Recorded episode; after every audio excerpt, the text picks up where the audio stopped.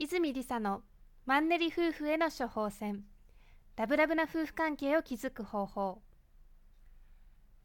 この番組は結婚12年目にもかかわらず新婚みたいにラブラブだねといつも言われるコーチの泉理沙が夫婦仲良しの秘訣について語ったり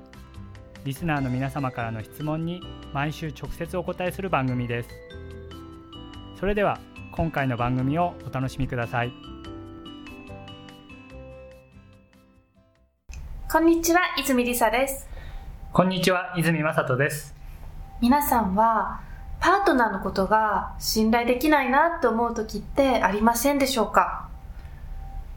これ信頼を勝ち取るためというか、あの、パートナーで一番大切なことが、やっぱり会話、対話だと思うんですよね。うん。その、会話する時間っていうのが、あの、いかに多く取れているか、これがすごく、うんキーになってくると思います。はいで、これがベースとなるところですね。で、次に、あの、時間が取れているというところで、え次に必要になってくるのが、えー会話の内容だったりとか、会話する時の状態ですね。はいはい。パートナーの方を向いていたり、まあ、例えばですね、テレビを見ながらパートナーの話を聞いていませんかっていうことになるんですね。何かをしながらパートナーの話を聞いてませんか？とか。うんそれよくありますよね、うんこ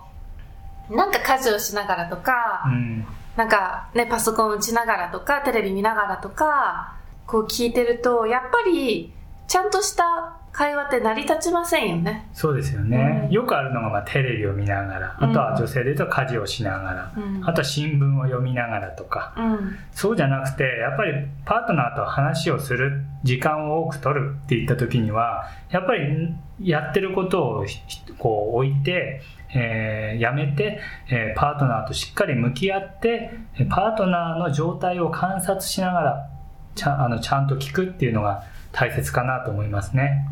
パートナーに集中しながら聞くっていうイメージですよね。そうですね。うんで、なんでこれ大事かっていうと、パートナーが今どういう状態で話しているのかっていうのが、えーなんとなくわかると思うんですね。すごくあの、不安を持って話しているのか、それとも、おすごくやる気に満ちた状態で話しているのか、そういったものがその時々で、えーあると思うので、そういったパートナーの状態を観察しながら、把握しながら、パートナーと会話をする。それだけで対応って違ってくると思うんですね。いやそれだけこう、パートナーのことを考えながら話すと、まあ自然とね、例えば相槌打ったりとか、まあ、こう反応っていうのが出てくると思うし、まあ、頭の中で別のこと考えて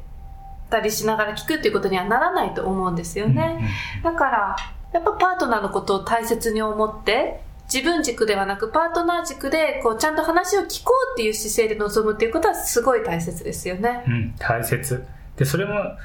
パートナーに伝わるんですよね。そういったものが。うんうんそうすると、パートナーもおちゃんと話を聞いてくれているっていう信頼が得られて、で、そこからまた新たな心の奥底に眠っているような感情がこう、感情をパートナーに伝えられたりとか、あとはもう安心しただけでもういいよってなるかもしれないですし、うんそうですね。特に女性の場合、こう聞いてもらうことですごい安心感ってあったりするので、パートナーの話を最後まで聞く？うん途中で遮ってこう自分の意見とか言うんじゃなくって、うん、そうだよねって、もううなずきながらだったりとか、ちょっとこう、同意しながらとか共感しながら聞いてくれるっていうだけで、すごい気持ちが楽になって、安心感を覚えたりっていうのはありますね。そうですね。あの、男性とかでよくやってしまいそうなのが、やってしまうのが、パートナーが喋ってる途中で言葉を遮って、自分の意見ああだこうだって言っちゃううん。パターンが多いですよね。そうじゃなくて、しっかり聞いた上で自分の意見を言うと。自分の主張を言った上で、それを押し付けないっていうのも大事だと思うんですよね。うん。うん。自分が思うからそれが全て正しいっていうんではなくてパートナーの意見もそうだし自分の意見もそうだしそこをちゃんと伝え合いながらじゃあお互いの納得するところはどこなのかとかそういった意見のぶつかり合いっていうところでも大事だと思いますね。なのでしっかり最後まで相手の言うことを聞く。で聞いた上で自分の意見を言う。でそこからさらに、えー、お互いの意見のよりどころっていうのを探すっていうのが大事かなと思いますね。そうですね。そのよくありがちなのが片方だけが自分の意見を言ってしまってもう片方は黙ってしまうとかあるいはちゃんと聞いてないとか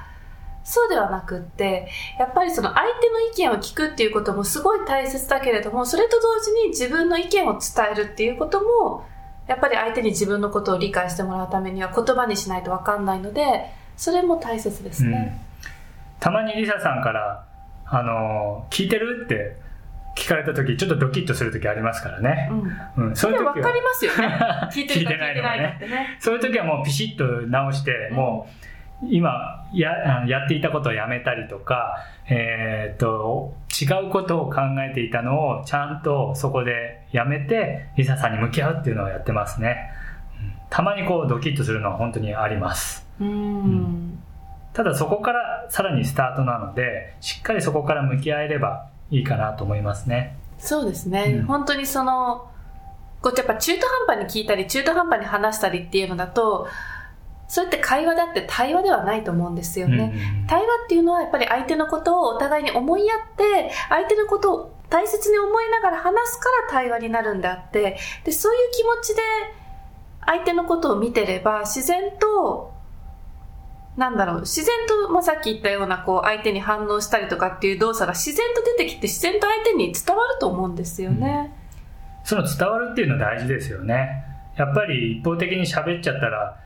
まあ、すっきりすることもあるんでしょうけど、その、相手から得られるものってないですからね。だからそこでしっかりお互いが向き合って、えー、聞いていれば、えー、ちゃんと相手の気持ちが伝わるというのが、あの、感じ取れるかと思いますね。うん、そこで信頼感が生まれると思います。そうですね。うん、本当話し方、聞き方一つで信頼関係ってのは変わりますよね。うん。でもこう簡単にこうまとめると、こう信頼関係を築く対話の仕方っていうのは聞き方がすごい大事だと。で、聞くときに、例えば、パートナーの方を向いてちゃんと聞いているだろうか。あるいはパートナーの話を最後まで聞いているだろうか？途中で遮ってないだろうか？とか、途中で合図打ったり反応したりしながら、ちゃんと聞いてるか？こうね、頭の中で別のこと考えながら聞いてないか？あるいはこう、自分の意見を通そうとしていないか、ね、ちゃんと共感しているかどうか？で、その上で自分の意見も伝えているかどうか？とか、そういうことですよね。そうやって、パートナーのことを考えながら、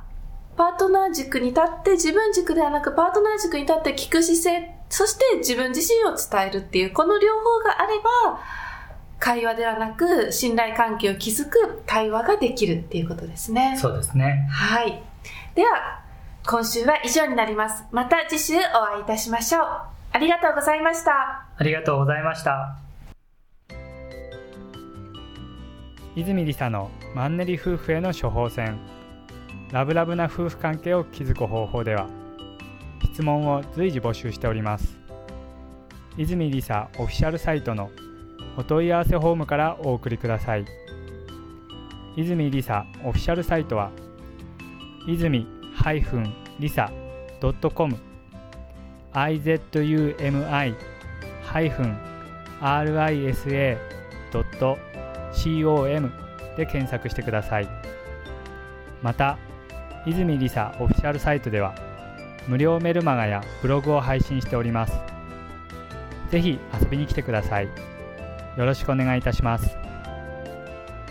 それでは次回もお楽しみにお待ちください。